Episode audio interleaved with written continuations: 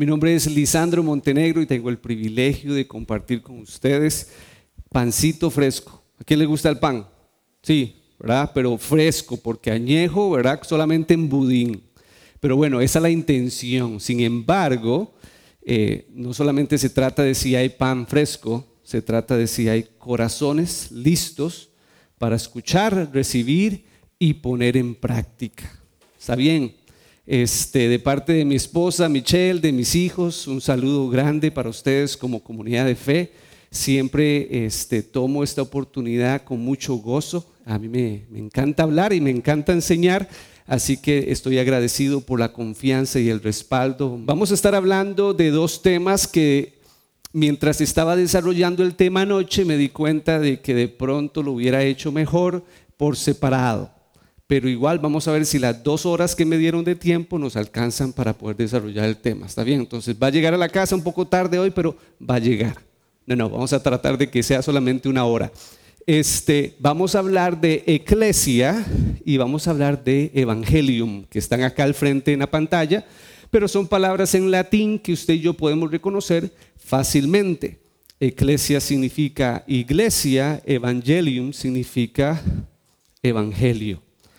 Este, cuando pensamos en la palabra eclesia o iglesia, posiblemente vienen a nuestra mente el concepto de iglesia como edificio. Y está bien, culturalmente es aceptable, usted y yo lo utilizamos para dar las direcciones de nuestra casa o la dirección de un, de un comercio, ¿verdad? Decimos, bueno, de la iglesia católica 200 metros al norte, o de la iglesia vida abundante 300 al sur. Y está bien, culturalmente se acepta, es un edificio, no vamos a hacer mucho problema con eso. Pero también si usted ha estado como parte de una comunidad de fe, entiende que iglesia no solamente es el edificio, sino las personas, la congregación. Entonces, aunque el edificio es una iglesia, nosotros somos la esencia de la iglesia. La otra manera que entendemos es que la iglesia también es el cuerpo de Cristo. Hemos escuchado, somos muchos y así como un cuerpo tiene brazos y piernas y ojos y demás, todos nosotros formamos parte de un cuerpo que cuando cada uno hace su parte funciona bien.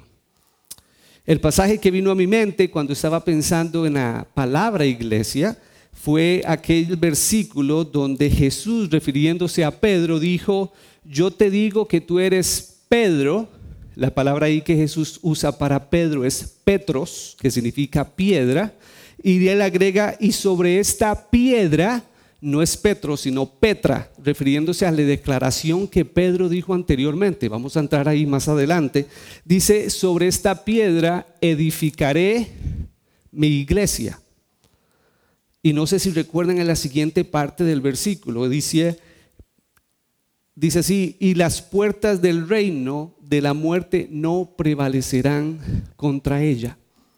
No sé si se ve la, aplicación ahí o la idea que está eh, poniendo Jesús al frente de sus discípulos, pero la iglesia acá está en posición de ataque, no en posición de defensa. Cuando dice que las puertas del Hades no prevalecerán contra la iglesia, es porque quien está atacando es la iglesia, no el Hades o el infierno atacando a la misma. Pero bueno, no es el punto que vamos a desarrollar hoy tampoco. Cuando pensamos en evangelium o evangelio, aquellos que hemos sido parte de esta comunidad de fe, entendemos que está haciendo referencia a buenas nuevas o buenas noticias. El versículo que vino a mi mente fue, porque tanto amó Dios al mundo que dio a su único Hijo, para que todo aquel que en Él crea no se pierda, sino que tenga vida eterna. Qué buenas noticias. Hay esperanza del perdón de nuestro pecado por amor no porque lo merecíamos, no porque hayamos hecho algo bueno, es una iniciativa de Dios amándonos, nos ofrece su perdón a través de Jesús. ¿Para qué? Que a través de este perdón usted y yo tengamos una esperanza de algún día estar con Él para la eternidad. Yo creo que estos dos conceptos, que aunque son bastante gruesos y de pronto tome más tiempo desmenuzar, son la esencia del por qué usted y yo estamos aquí hoy. ¿Por qué nos levantamos tempranito, nos alistamos, desayunamos? Hicimos de estar aquí una prioridad en nuestra vida. Porque hemos aceptado el Evangelio y porque queremos hacer iglesia juntos. Esta mañana yo quisiera profundizar un poquito en cada uno de esos temas. Y les voy a contar que antes de poder expresar estos temas, yo necesito que hagamos una evaluación pequeñita, de manera muy personal, con dos preguntas. Y otra vez me voy a incluir en la pregunta, pero quiero que usted se la haga para sus adentros.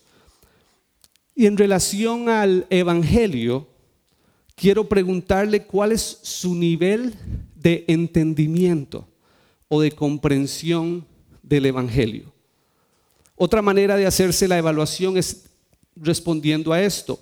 De 1 a 10, ¿qué, calificación se da? Explicándole a alguien más qué es el Evangelio.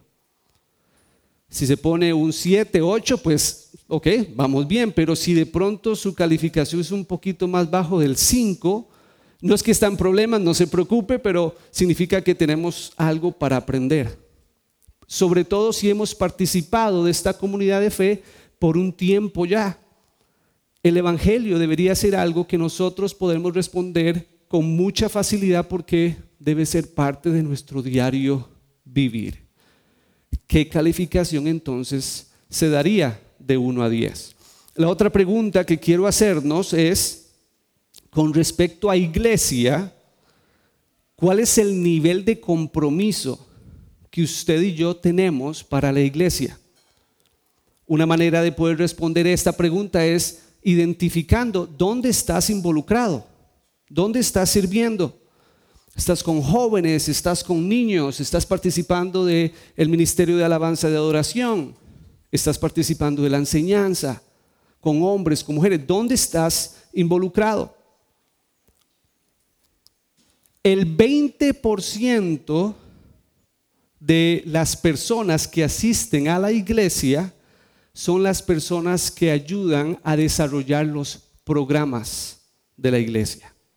De hecho, la encuesta dice que el 80% de todo lo que sucede, usted aquí no, porque yo sé que ustedes están en otro nivel, ¿verdad? Todos aquí colaboramos, todos servimos, pero el 80% de las actividades que se hacen en una iglesia domingos por la mañana, sábados por la noche, los miércoles, los jueves, todo lo que se hace es ejecutado por el 20% de la gente que asiste. Y eso no está bien. No debería ser así y ahorita les voy a explicar por qué. Pero antes de seguir, ¿qué les parece si me acompañan y le pedimos sabiduría al Espíritu Santo para que Él inquiete nuestro corazón? Nos abrace si necesitamos un abrazo hoy, nos anime si es que estamos bajito de, baterías o nos jale las orejas si es necesario, para recordar que usted y yo debemos ser personas activas dentro del propósito del reino de Dios. Acompáñeme a orar, por favor. Señor Jesús, estamos agradecidos. Gracias por la salud y te pedimos por aquellos que no se sienten tan bien, que han decidido quedarse en casa por alguna razón física. Padre, te damos gracias porque el Evangelio ha llegado a nosotros, porque las buenas noticias de tu amor, de tu perdón y de tu esperanza han entrado a nuestro corazón. Gracias por la comunidad de fe, gracias por tu iglesia, una iglesia universal que se manifiesta de diferentes formas en diferentes comunidades. Gracias porque tú has permitido que a través de tu iglesia el Evangelio sea conocido por las comunidades y las personas donde estamos representándonos. Padre, yo te pido que tú puedas filtrar de mis palabras, de lo que yo pueda decir y de lo que vamos a leer en tu palabra, una palabra fresca para el corazón de cada uno de mis hermanos acá. Anímanos, abrázanos, rétanos, incomódanos, de manera que tu palabra pueda ser algo que la llevamos a la práctica constantemente. Dios ayúdame a expresar el mensaje con simpleza, con claridad, pero también con profundidad, de manera que así como la miel toca nuestros labios, haya un deseo en nosotros de seguir más profundo en el conocimiento de tu palabra. En Cristo Jesús. Amén. Ahora que decía esa frase al final de mi oración, en una sinagoga, cuando los chicos empiezan a estudiar el Antiguo Testamento, lo que nosotros llamamos como Antiguo Testamento, el primer día de clases, cuando el chico llega a la sinagoga, el maestro le pone una, una gotita de miel en los labios y le dice al chico, prueba la miel porque la palabra que vamos a aprender es como la miel que toca tus labios para que la sabores, para que la profundices y quieras conocer más. Esa es la idea con la que nos acercamos al texto. Dos razones que hay en mi corazón para hacer esta reflexión esta mañana. Una es una observación y otra es una experiencia que estamos viviendo como familia. En cuanto a mi observación es que estamos viviendo un tiempo en que la iglesia tiene que desarrollarse, tiene que salir adelante en medio de una pandemia que nos está moviendo el piso. Y la iglesia en cierta manera, y de pronto el ejemplo les va a parecer un poco crudo, tal vez no van a estar de acuerdo, está como metida en una unidad de cuidados intensivos también. Hay tres razones por las que hago esta observación. Una de ellas tiene que ver con las restricciones que el gobierno nos está poniendo para poder cuidarnos. De pronto la iniciativa está correcta, la razón es buena, pero nos están limitando con el traslado los fines de semana, hay que usar mascarillas, hay que tener protocolo, hay que tener cierta cantidad de personas en el lugar, aunque el lugar sea grande, etcétera. Hay restricciones que están limitando que la iglesia funcione como lo estaba haciendo hace un tiempo. Otra razón que la, que la iglesia está metida en una unidad de cuidados intensivos no tiene que ver con las restricciones, tiene que ver con nosotros, con el miedo que tenemos a contagiarnos. Usted y yo ahora tenemos dos pares de zapatos, uno para andar en la calle y otro para estar en la casa. Cuando llega la pizza, la volvemos a calentar. Le echamos desinfectante a las bolsas que traemos del súper. Tenemos cuatro o cinco jabones diferentes para estarnos lavando las manos, porque hay que evitar contagiarse. Y estamos, o más bien tenemos miedo le sumamos al miedo las restricciones que tenemos a nivel de gobierno y entonces la iglesia está perdiendo cierto impacto, está perdiendo cierta naturaleza. Esta es mi observación, de pronto usted no esté de acuerdo.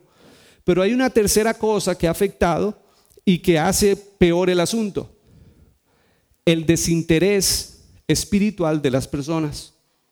Y no estoy hablando de personas que no conocen a Jesús, estoy hablando de personas que pertenecían o pertenecen a una comunidad de fe como estas, donde como ya no me puedo trasladar y además tengo miedo, me quedo en la casa. Y tras de eso, en la iglesia me hicieron el favor de proyectar la enseñanza el sábado en la noche, el domingo en la mañana. ¿Para qué trasladarme si ahí en la casa, comiendo palomitas, puedo satisfacerme espiritualmente? Y esto ha hecho que la iglesia tenga el mismo valor que tiene el cine. Porque cuando usted va al cine o se da cuenta que hay una buena película, está dispuesto a pagar los tres mil colones para ver una película. Y después de que sale del cine, se va conversando, se fue acompañado, ¿cómo le pareció la película? ¿Le damos un 6 o le damos un 8?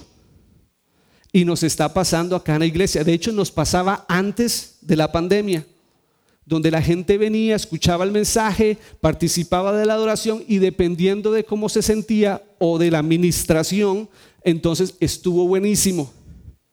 O le doy un 5, o el pastor no se comunicó, o usó los versículos equivocados, entonces ya estamos dándole una calificación baja. La otra razón por la cual estoy compartiendo estos dos temas este fin de semana es por una situación personal. Eh, junto con mi papá y mis hermanos, ahora estamos lidiando, luchando por el estado de salud de mi mamá. Hace unos años le hicieron una cirugía de cadera, pues que no le sanó bien. La, la cadera se apegó bien al cuerpo, pero la herida tuvo una infección. Entonces los doctores dicen, para poder tratar esta infección necesitamos hacer la cirugía nuevamente, quitar el reemplazo, tratarle la, infección y volverle a poner otra pieza. Mi mamá tiene 81 años, entonces los doctores dicen, no recomendamos hacer eso, sería muy complicado y de pronto no vuelva a caminar. Además de eso, ella tiene un desgaste en la columna, es asmática y prediabética. O sea, si a mi mamá le daba COVID dicen que se, pegó todos los números, o se compró todos los números, decían. Gracias a Dios no le ha dado eso, pero está una situación en la que ella pasa mucho tiempo en cama. Las veces que se levanta, pasa un ratito en una silla, pero luego viene el dolor y tiene que volverse a acostar. Hay días buenos y hay días malos. Ayer que la llamé antes de venirme para acá, estaba parecía que estaba teniendo un buen día. Pero entonces mis conversaciones con mi mamá se están tornando ahora acerca de, ¿podrá Dios hacer un milagro? ¿Me podrá Dios sanar? ¿Podré yo recuperar la movilidad y poder hacerles tortillitas otra vez a mis hijos y poder cocinarle a mi esposo? Porque ahora pues mi papá está viendo por ella. O, mami, ¿será que es tiempo de recordar que hay un lugar mucho mejor donde no habrá llanto, no habrá tristeza, ni habrá dolor. Y algún día todo esto que usted está pasando no va a existir más por la eternidad. Entonces mis conversaciones con mi mamá acerca de el cielo o la muerte ya las hemos estado empezando a, a masticar un poco, lo cual es un poquito difícil para mí porque no sé si esta va a ser la enfermedad que va a llevar a mi mamá a la muerte, posiblemente no. Entonces significa que ella va a tener que luchar con esto varios años antes de que realmente esté grave, a no ser que Dios tenga un plan distinto. Pero la situación de la iglesia que yo observo, más la situación personal que estoy viviendo, me han hecho reflexionar un poco en el Evangelio y el rol de la iglesia en estos tiempos. Porque yo creo que como iglesia tenemos una gran posibilidad de hacer las cosas diferentes, de hacer las cosas distintas. Hablemos de el evangelio. Usted y yo lo conocemos como buenas noticias. Pero hace unas décadas atrás, tal vez me atrevería a decir siglos atrás, el Evangelio se entendía como una primera conversación que una persona que iba a una comunidad de fe tenía con una persona pecadora le presentaba el mensaje de Jesús donde le transmitía, si usted cree que Jesús murió por sus pecados y que Jesús resucitó al tercer día y que usted ahora es perdonado y puede ir al cielo, si usted cree eso, usted es salvo. Que en esencia ese es el Evangelio, ese es el mensaje de Jesús. Pero nos quedábamos con esta idea de repita esta oración con palabras muy específicas para que entonces ahora usted sea salvo. Si la persona repetía esta oración, entonces lo que seguía era un tiempo de entrenamiento en esa comunidad de fe donde se le enseñaban los dogmas, las creencias, el comportamiento que ahora como cristiano debía tener y después de un proceso del cual llevaba a esta persona de no tener fe y no creer a convertirse cristianamente, de ahí sacamos ese concepto de conversión. Entonces esta persona ahora es cristiana. Con el pasar del tiempo, esta persona como cristiana empieza una rutina que tiene que ver con su escuela o su educación, su trabajo, su familia y por supuesto la iglesia. Pero el tiempo no alcanza. Entonces convierto esta parte de la iglesia en un tiempo, un domingo, un sábado por la noche, un domingo en la mañana y voy al culto. Escucho un mensaje por un rato, vivo una vida de positivismo, porque el versículo dice, a los que aman a Dios, todas las cosas les ayudan a bien, reprendo toda enfermedad, echo afuera toda mala suerte y entonces el Evangelio es mi amuleto de la buena suerte. Donde el cristiano es el foco de atención y Dios se encargará de darle a esta persona todo lo que quiere. Me muero a los 120 años dormido después de haberme comido una rica cena. Esa es la esperanza del Evangelio en los cristianos de hoy en día. Pero mis amigos, el Evangelio no es un amuleto para la buena suerte. No se supone que a usted le vaya bien en todo una vez que usted decide hacer una oración de fe. Si me acompaña, vamos al libro de Colosenses. Voy a leer a partir del capítulo 2 y el versículo 6. Y con solamente leer este texto ya yo podría cerrar aquí el iPad y terminar. Pero todavía tengo algunas cosas más para contarles. Pero si me acompañan, Colosenses capítulo 2, y voy a leer y me voy a estar saltando algunos versículos para poder tener favor de tiempo, pero se van a dar cuenta cuál es el foco de atención del autor de la carta a los colosenses. Facilito. Él empieza diciendo esto, Colosenses capítulo 2, y estoy en el versículo 6.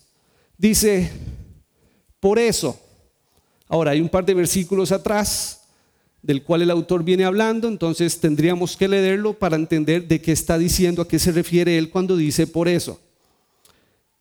Sigue diciendo, de la manera que recibieron a Cristo Jesús como Señor, vivan ahora en Él, arraigados y edificados en Él, confirmados en la fe como se les enseñó y llenos de gratitud.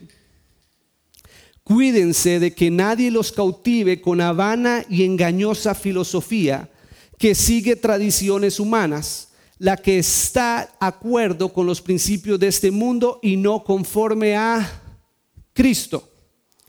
Versículo 9, toda la plenitud de la divinidad habita en forma corporal en Cristo. Jesús es Dios, es lo que está diciendo acá el autor de la carta. Y en él dice que es la cabeza de todo poder y autoridad, ustedes han recibido esa plenitud. Además, en él fueron circuncidados no por mano humana, sino con la circuncisión que consiste en despojarse del cuerpo pecaminoso. Esta circuncisión la efectuó Cristo ustedes la recibieron al ser sepultados con Él en el bautismo. En Él también fueron resucitados mediante la fe en el poder de Dios, quien los resucitó de entre los muertos. Brinco a los versículos 20. Si con, al versículo 20, perdón. Si con Cristo ustedes ya han muerto a los principios de este mundo, ¿por qué como si todavía pertenecieran al mundo se someten a preceptos tales como no tomes en tus manos, no pruebes, no toques? Estos preceptos basados en reglas y enseñanzas humanas se refieren a cosas que van a desaparecer con el uso. Tienen, tienen perdón, sin duda apariencia de sabiduría con su afectada piedad, falsa humildad y severo trato del cuerpo, pero de nada sirve frente a los apetitos de la naturaleza pecaminosa. Capítulo 3. Ya que han sido, ya que han resucitado, perdón, con Cristo, busquen las cosas de arriba, donde está Cristo sentado a la derecha de Dios. Me gusta este versículo, dice, concentren su atención en las cosas de arriba, no en las de la tierra pues ustedes han muerto y su vida está escondida con Cristo en Dios. ¿De qué se trata el Evangelio? Se trata de Cristo, se trata de Jesús.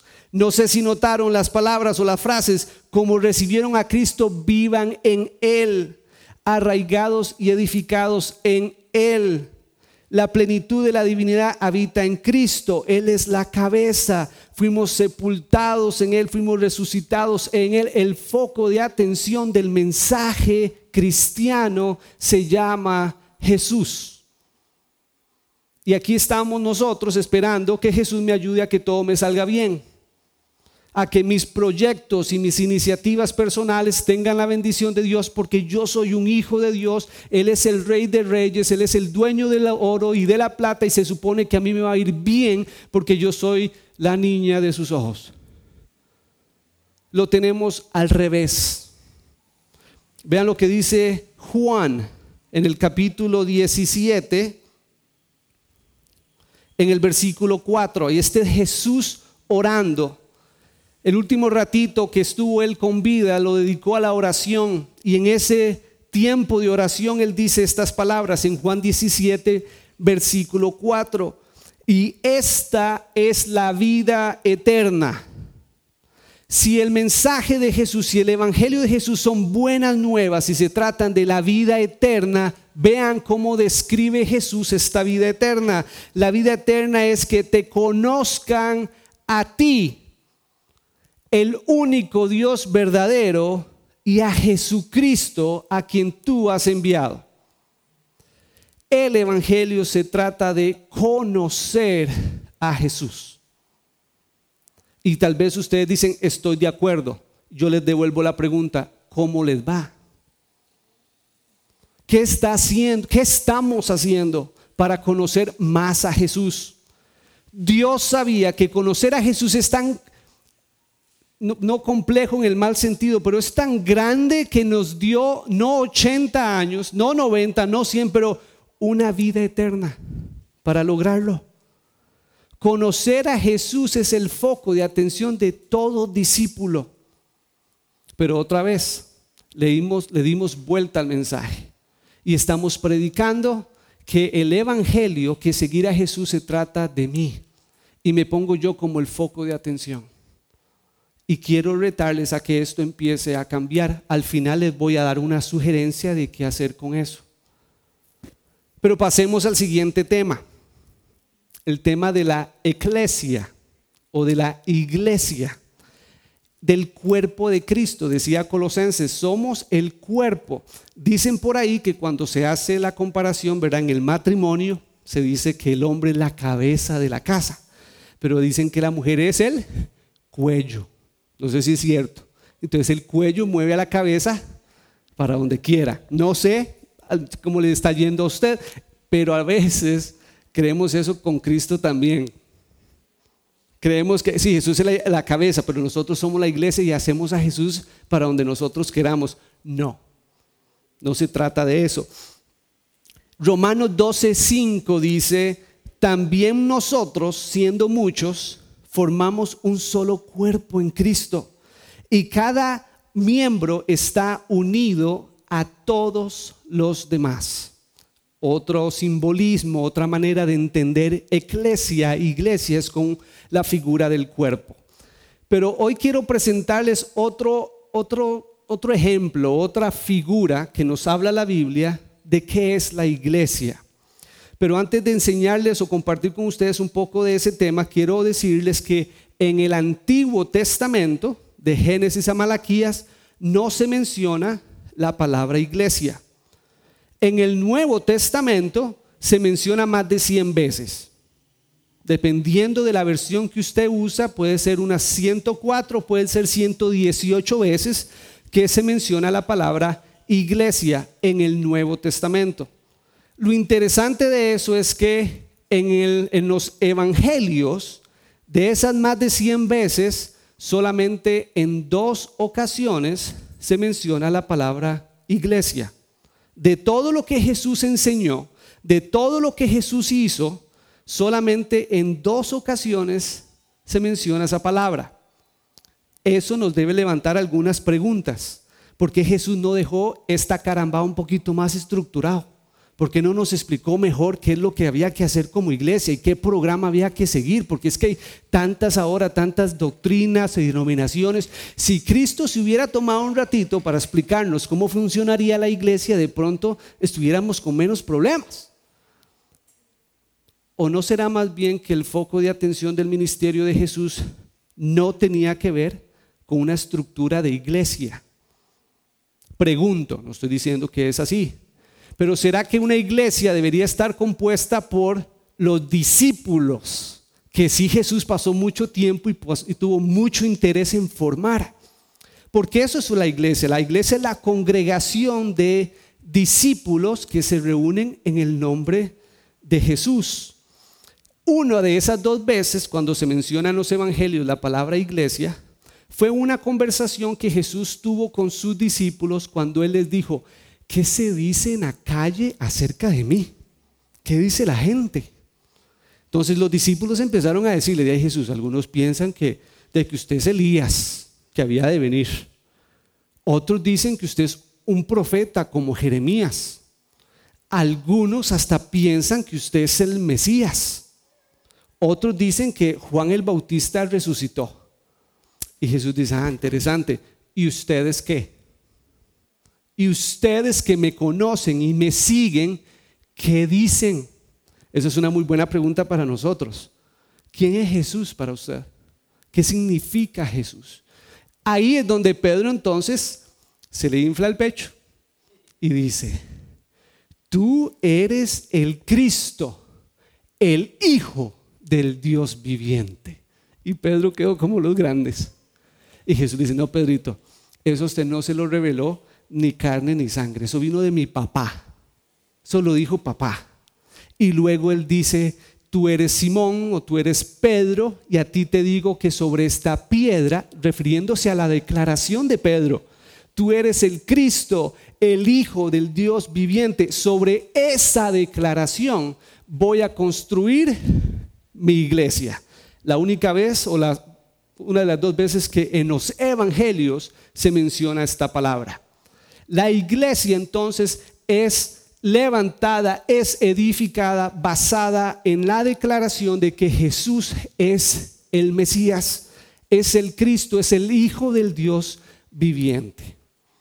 Ahora, para poder profundizar en el otro concepto que quiero que se vayan masticando y como siempre me gusta invitar a las personas a que no se queden solo con lo que yo digo o con lo que se dice desde acá. Un discípulo va profundo. Ah, ok, tomo notas, apunto versículos, voy a la casa y no para cuestionar necesariamente, aunque puede, está bien cuestionar, está bien hacer preguntas, ir más profundo. Así que no se quede con solo lo que les voy a contar acá.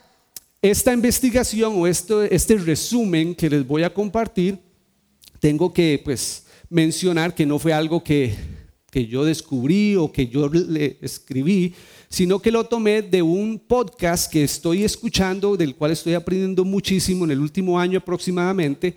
Es en la primera temporada, suena como a show de Netflix, pero es en la primera temporada, el episodio 22 de un podcast que se llama Bema Discipleship. Y este hombre es eh, alguien que ha estudiado bastante la cultura judía, la cultura, cultura de Medio Oriente, este, y, y estoy bastante intrigado con algunas cosas que él está diciendo y aprendiendo un montón. Pero menciono la fuente de donde estoy sacando esta información. Si la necesitan, con mucho gusto yo se las puedo pasar. O creo más bien que ahí en el machote que ustedes están revisando también lo apunté. Para explicar el siguiente concepto, tengo que contarles un poco de las bodas. ¿Cuántas personas casadas sabemos acá? ¿Sí? ¿Bastantes? Súper. Vamos a recordar cómo fue ese día cuando nos casamos. Yo me casé con Michelle, quien es norteamericana. Entonces tuvimos la loquera y la oportunidad y en parte la necesidad de hacer dos bodas. Entonces me casé dos veces. No aprendí la lección, no mentira, mentira. Este, pero recuerdo muy bien varias de los varios de los detalles de mi boda. Entonces vamos a hablar de bodas, pero estas bodas no son bodas ticas ni son bodas de Estados Unidos. Son bodas antiguas del Medio Oriente. Y lo primero que tenemos que saber o recordar es que estas bodas se daban en una cultura patriarcal. O sea, el abuelito que si estaba con vida todavía era, como dicen en el barrio donde yo vivo, el papá de los tomates. Él era el, carga, el que estaba a cargo de proveer para sus hijos, para sus nietos, y para las familias de sus hijos y de sus nietos. Protegía, proveía, pero también era el que tomaba las decisiones. La figura del papá en la cultura del Medio Oriente es súper importante hasta el día de hoy también. Otra cosa que necesitamos entender o saber es que en la Biblia encontramos muchas palabras que tienen que ver a un pacto. De hecho, capítulo 12 de Génesis, Dios va a hacer un pacto con Abraham. Y en ese pasaje Dios le va a decir a Abraham, tráigame cinco animales, una cabra, un cabro, no me acuerdo ahorita los, pero son cinco animales, dos tipos de, bueno, tres, tres animales de garra y dos, dos animales de aves o dos aves. En el contexto lo que hace Abraham es que parte los animales en dos y pone uno a un lado y otro al otro frente a frente. Y lo que hace es que al partirlos a la mitad, la sangre de estos animales hacen un tipo de corredor de sangre. Bueno, ¿qué sabemos de pactos en Medio Oriente? Bueno, en el caso de una boda, por ejemplo, cuando se hacía un contrato matrimonial, el papá del novio y el papá de la novia hacían un pacto en el que cada uno pasaba por el centro de este charquito de sangre. Entonces el papá decía, si mi hijo no es un hombre de honra, no es un hombre trabajador y un hombre que respete a su hija, lo que le pasó a estos animales me pase a mí. Y luego venía el papá de la novia y empezaba a caminar, a pisotear por este charco de sangre, diciendo, si mi hija no es una, una muchacha que respete a su hijo, no es una muchacha que cuide bien a nuestros nietos y sobre todo si ella no es virgen, que lo que le hicimos a esos animales me suceda a mí. Interesante. Este es uno de los pactos que se hacía en relación al casamiento o al matrimonio. Otra cosa que sabemos de las bodas de Medio Oriente es que una vez de que los padres se habían puesto de acuerdo en el casamiento, los hijos o las hijas no tenían mucho que ver. Ahora, para, es, para nosotros eso es diferente y de pronto un poco chocante, ¿no? Porque nosotros aquí salimos, somos novios tres o cuatro años, si todo marcha bien, pues nos casamos, ya conocí a la muchacha o al muchacho, entonces todo bien, pero escuchar que en ese tiempo, en esa época y en esa cultura, eran los padres que arreglaban la boda es un poco difícil o de pronto chocante para nosotros escuchar, pero tiene su trasfondo y tiene su lógica cultural también. Pero lo que sucedía entonces era cuando los padres llegaban a ese acuerdo, el papá del novio junto con su hijo iban a la casa de la chica. Había una cuestión que se llama la dote. La dote es el precio que la familia del papá paga por la muchacha. Otra vez, yo sé, suena grosera, suena como que la está comprando, ¿verdad? Pero esta idea de propiedad es muy marcada en la cultura de Medio Oriente. No tanto como un objeto, sino es como mi responsabilidad. ¿Qué sucedía entonces? Como la muchacha es de aprecio y de valor para la familia, esta dote, este dinero, no sé si era una escalera, una ovejita, lo que sea que se pagaba por esta dote, era en representación de la pérdida que ustedes como familia van a tener al dejar a ir su hija. Entonces había una dote, un precio que se estipulaba por el, el matrimonio. Ese mismo día el papá del novio traía un frasquito de vino lo echaba en una copa y se lo daba a su hijo. El hijo entonces tomaba la copa de vino y se la ofrecía a la muchacha, diciéndole estas palabras, esta es la copa del pacto que quiero hacer contigo. No lo volveré a tomar hasta el día que estés conmigo en la casa de mi padre. La chica, si tomaba la copa, estaba aceptando la propuesta matrimonial. Si la rechazaba, que tenía la opción, imagínense la vergüenza que era para su familia. No hay récords de personas o de chicas que rechazaran, pero era una opción rechazar. Cuando la chica tomaba la copa, entonces había un pacto matrimonial, un compromiso matrimonial. Se recordarán la historia de María, la mamá de Jesús, que cuando ella quedó embarazada, cuando el ángel le dijo que iba a estar embarazada, ella ya se había comprometido con José para casarse. Pero ¿qué seguía? El joven con su padre se iban de aquel lugar, porque lo que tenía que hacer ahora el muchacho es preparar un lugar donde llevar a su novia. Pero este proceso lo controlaba papá. Era la oportunidad para, o la última oportunidad, para que papá formara al muchacho, para darle la oportunidad de cómo aprender a ser responsable.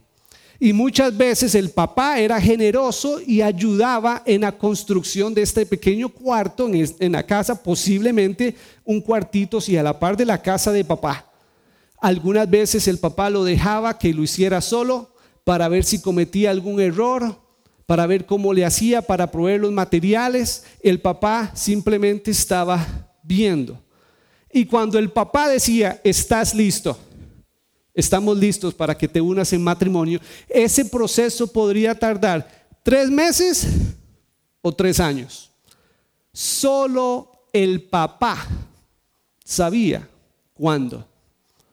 El hijo, una vez que el papá le daba el visto bueno, se iba con toda su familia a la aldea o al barrio de la novia, sin que la novia supiera cuándo iba a suceder esto. Cuando le, le, veían venir de lejos, salían corriendo, le avisaban a la muchacha, vienen por ti.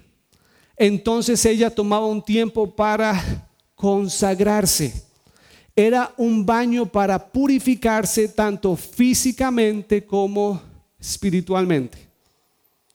Cuando llegaba el novio con toda su familia y estaban listos para iniciar el matrimonio, sonaba un chofar que le avisaba al pueblo, la boda ha empezado.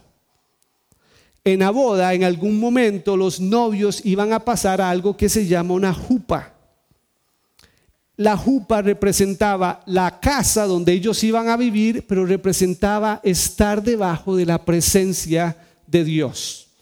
Y el novio había escrito lo que nosotros diríamos son votos, que tuba se llama. Eran las condiciones que ahora el novio iba a imponer sobre su novia diciendo, esto es lo que yo quiero que suceda en nuestra familia.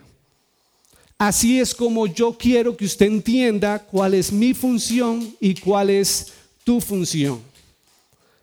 Una vez que se leía la quetúa, el, el rabí o la persona que estaba dirigiendo la ceremonia los casaba, entonces los novios, y aquí viene la parte más difícil de aceptar porque suena grotesco, no grotesco, suena muy diferente para nosotros, pasaban al cuarto nupcial donde los novios iban a tener su primer tiempo de intimidad física, con todos los invitados afuera.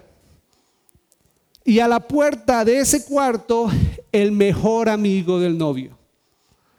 Cuando el matrimonio era consumado y se mostraba la señal de virginidad de parte de la chica, que era una sábana con sangre, para que se representaba que sí ella estuvo virgen antes del matrimonio, porque recuerdan el pacto. Si mi hija no es virgen, que lo que le pasó a esta cabra me pase a mí. El novio entonces decía, consumado es.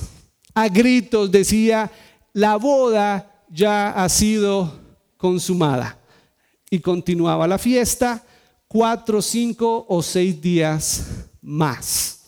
Por eso Jesús convirtió agua en vino más de 300 o 600 litros de vino, porque eran bodas bastante extensas. Y usted dice, Lisandro, ¿y eso qué? Qué bonito suena, ¿verdad? ¿Y, ¿Y qué hacemos nosotros con todo eso? Bueno, para algunos de ustedes, algunas de esas palabras le recordaron algunos versículos. Yo los voy a leer para ustedes. Marcos capítulo 14, versículos del 24 al 25. Esto es mi sangre del nuevo pacto, que por muchos es derramada. De cierto os digo que no beberé más del fruto de la vid hasta aquel día cuando lo beberé nuevo en el reino de Dios. Marcos 13, 32 al 33. Pero en cuanto al día y la hora, nadie lo sabe, ni siquiera los ángeles en el cielo, ni el Hijo, sino solo el Padre. Estén alerta, vigilen, porque ustedes no saben cuándo llegará ese momento. Juan capítulo 14, versículos 1 y 2. No se angustien. Confíen en Dios y confíen también en mí. Jesús hablando. En el hogar de mi Padre hay muchas viviendas. Si no fuera así, ya se los habría dicho a ustedes. Voy a prepararles un lugar. Juan 14, 3. Y si me voy y se los preparo, vendré para llevármelos conmigo. Así ustedes estarán donde yo esté. Apocalipsis 19 del 6 al 8. Después oí voces como el rumor de una inmensa multitud, con el estruendo de una perdón, como el estruendo de una catarata y como el retumbar de potentes truenos que exclamaban, aleluya, ya ha comenzado a reinar el Señor, nuestro Dios Todopoderoso. Alegrémonos y regocijémonos y démosle gloria. Ya ha llegado el día de las bodas del Cordero.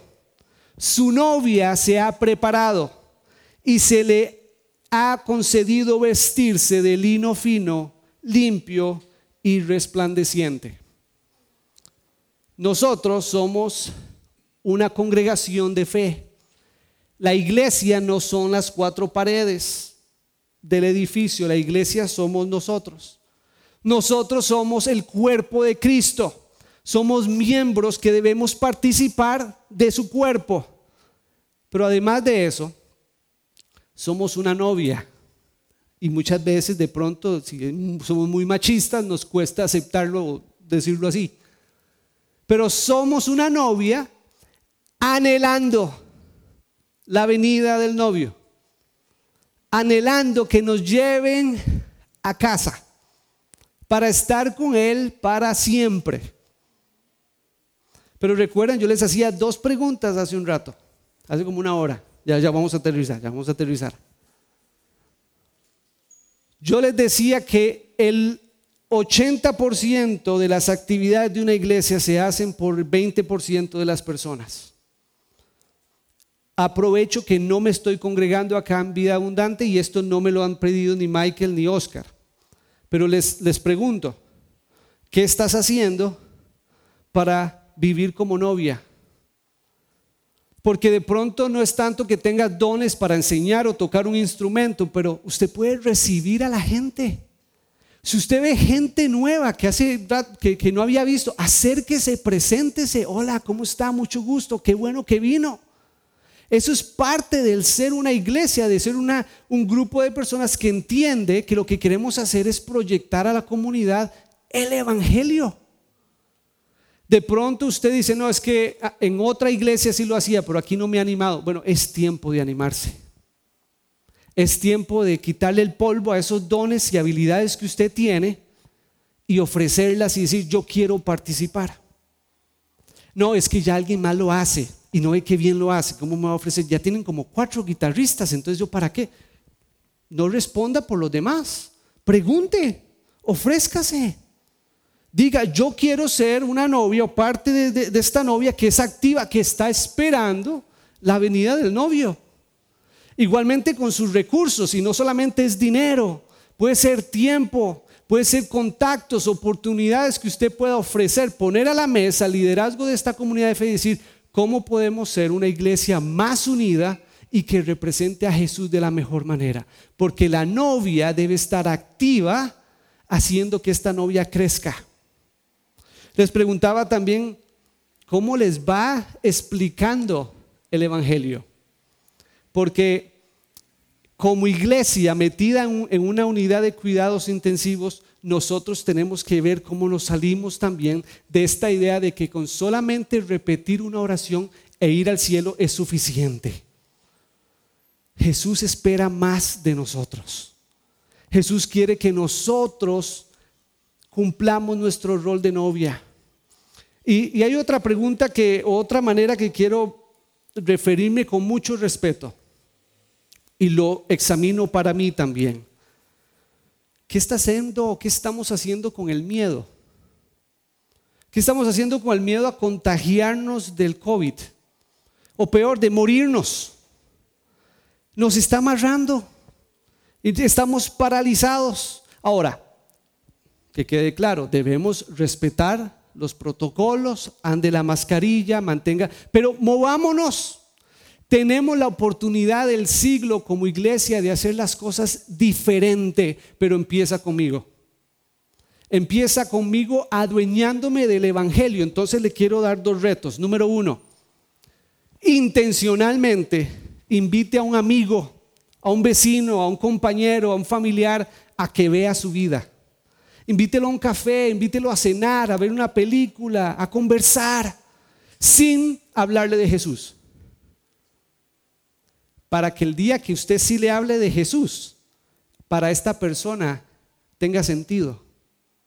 Porque primero lo vio en usted. Primero usted le empezó a oler un poco diferente o, la manera de usted que usted se conduce, que usted habla, nota la diferencia. Pero cuando usted le presenta el Evangelio, la persona dice, ah, ok, ya entiendo. Entonces le presentamos al Evangelio a la persona con nuestro estilo de vida, no solamente con palabras. No invitemos a una persona solamente a repetir una oración de fe, invitemos a una persona a participar del cuerpo de Cristo. Eso toma tiempo. Si a usted le gusta evangelizar y lo hace en el parque, si lo hace en el taxi, si lo hace en el bus, por favor, sígalo haciendo, comparta la semilla, pero sea intencional con personas más cercanas. Esa es mi observación de gente que le gusta hacer evangelismo en la calle. Tal vez no es usted, pero nos gusta ir afuera, donde con solamente ir y hablar un rato ya me siento satisfecho, pero en mi casa no lo estoy haciendo. Con mis vecinos no les estoy invitando, más bien los vecinos saben que yo soy el que estalla las llantas, las llantas, las bolas a los chiquillos del barrio. ¿Sí me explico? Sea intencional con una persona sin importar si hay COVID, si hay pan, no, es algo que necesitamos hacer ya, con las medidas necesarias, pero hacerlo. Número dos, como iglesia, Jesús está, yo me imagino a Jesús así como de puntillas, esta figura del novio. Ahora, aquellos que estamos enamorados y que el día que nos casamos fue como el mejor día de nuestra vida, para mí me tocó dos veces, como anhelando de puntillas, ya nos vamos a unir para siempre, vamos a estar juntos hasta que la muerte nos separe. ¿Cómo está Jesús anticipando volver por nosotros? Y nosotros aquí tratando de sobrevivir, metidos en una unidad de cuidados intensivos. Es tiempo de como iglesia de tomar el concepto de novia y anhelar la venida de Jesús. Colosenses nos invitaba, concéntrese en las cosas de arriba, en el plan de Dios que es eterno, que va más allá de 120 años que usted pueda vivir acá. Y si llega a vivir 120 años, lo siento mucho. Dios nos está invitando a una eternidad con Él. Es tiempo que usted desempolve sus dones y talentos o que empiece a desarrollar unos nuevos y diga en vida abundante en Grecia, hacemos un cambio. El 80% de las personas hacen el 80% de lo que sucede acá. Y dejar de que sean las mismas personas que hacen siempre todo lo que se hace acá. Esa es una forma de aplicar el ser la novia del Cordero. Porque algún día en un lugar donde no habrá más llanto, no habrá tristeza, ni habrá dolor, donde no habrá necesidad del sol, porque es solamente la presencia de Dios en un reino donde usted va a estar consciente donde no solo vamos a estar cantando santo, santo, santo. Algunas veces usted ha escuchado que la alabanza de oración es la práctica, porque en el cielo vamos a estar haciendo eso y, y cantando, solo cantar. No, es una vida eterna en el reino de Dios. Esa es la esperanza del Evangelio. ¿Qué va a hacer usted? ¿A quién conoce? ¿Quién es su amigo? ¿Quién es su compañero que no sabe de Jesús? Con quien usted va a salir a partir de ahora y ser intencional.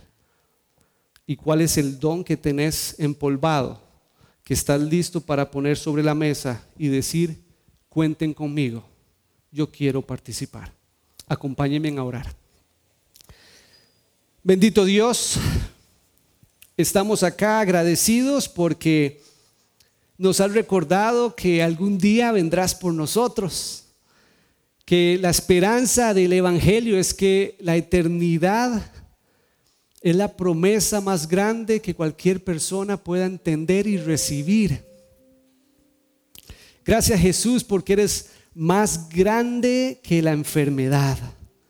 Eres más grande que mi necesidad económica. Eres más grande que la pandemia. Jesús, me amas me has perdonado y me has dado vida eterna.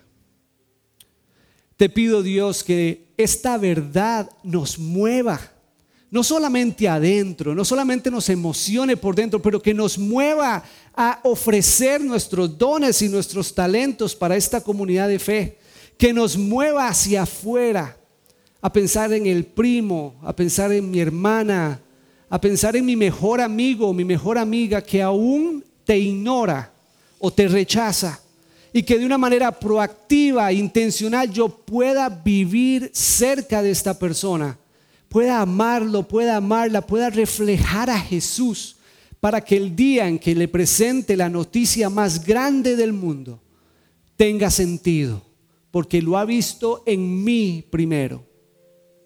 Padre, yo oro por vida abundante Grecia y te pido que levantes una generación fuerte de discípulos, no de líderes solamente, pero de discípulos y discípulas que están dispuestos a cumplir su parte para darte a ti la gloria y celebrar algún día en eternidad contigo. Gracias Dios por este tiempo juntos y por favor que la palabra sembrada en nuestro corazón hoy de fruto y fruto que permanezca. En Cristo Jesús nuestro Salvador. Amén.